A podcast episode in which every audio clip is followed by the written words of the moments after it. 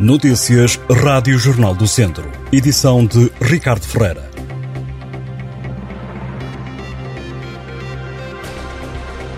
A Autoridade para a Prevenção e Combate à Violência no Desporto, sediada em Viseu, proibiu durante este ano cinco adeptos do distrito a acederem a eventos desportivos por terem desrespeitado as regras. Um dos adeptos mora em Tondela e vai ser afastado 10 meses de recintos desportivos.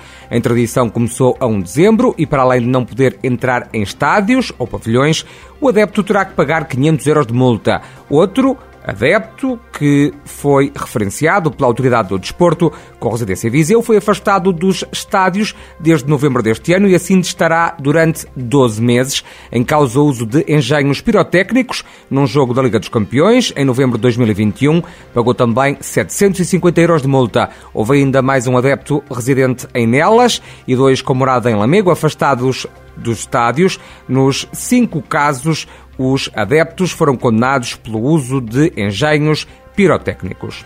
O porta-voz da Comissão de Utentes contra as portagens na A25, A24 e A23, Francisco Almeida, defende que o aumento de 5% no valor das cobranças já no próximo ano é mais uma roubalheira que vai afetar empresas e cidadãos da região. A subida de preço deve ser anunciada nos próximos dias pelo Governo. As concessionárias exigiam um aumento de 10%, mas a tutela travou essa atualização em alta, definindo um limite máximo para o aumento das portagens no próximo ano. Ouvido pela Rádio Jornal do Centro, Francisco Almeida diz que a negociação entre o governo e as concessionárias foi uma espécie de negócio de feira em que o valor final é regateado. Francisco Almeida lembra que, na última campanha eleitoral, os membros do governo prometeram a redução das tarifas na região, estando, nesta altura, a acontecer o contrário. A GNR deteve na última segunda-feira um homem de 61 anos por posse ilegal de arma, também de munições, no Conselho de Moimenta da Beira. Segundo a Força Policial, o suspeito foi apanhado por elementos do Núcleo de Proteção Ambiental quando estes fiscalizavam uma sucateira ilegal. Nesta fiscalização, relacionada com a atividade de armazenamento e fragmentação de veículos em final de vida, os militares constataram que eram violadas as normas para o desmantelamento.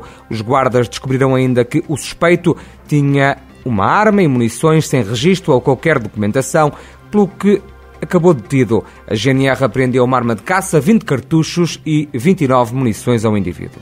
A Infraestruturas de Portugal anunciou o início de obras de reabilitação do viaduto e ponte da Ferradosa na linha ferroviária do Douro, num investimento de 4,4 milhões de euros. A intervenção vai decorrer nos quilómetros 150 e 151 da linha do Douro, entre Carrazeda de Anciães e São João da Pesqueira, e segundo a empresa pública, visa garantir a segurança das obras de arte e o seu adequado funcionamento estrutural.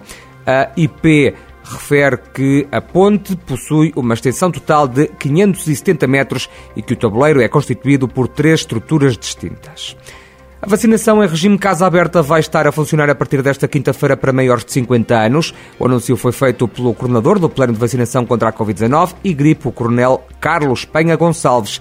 Desde o início do processo de vacinação de outono, já foi possível vacinar perto de 80% da população portuguesa.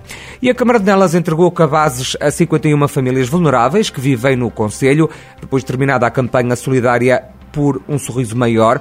Os cabazes com bens alimentares e de higiene foram entregues numa ação coordenada do Serviço Municipal de Apoio à Economia Social da Autarquia. Ao todo, a entrega abrangeu 133 municípios mais pobres, incluindo 95 adultos e 38 crianças.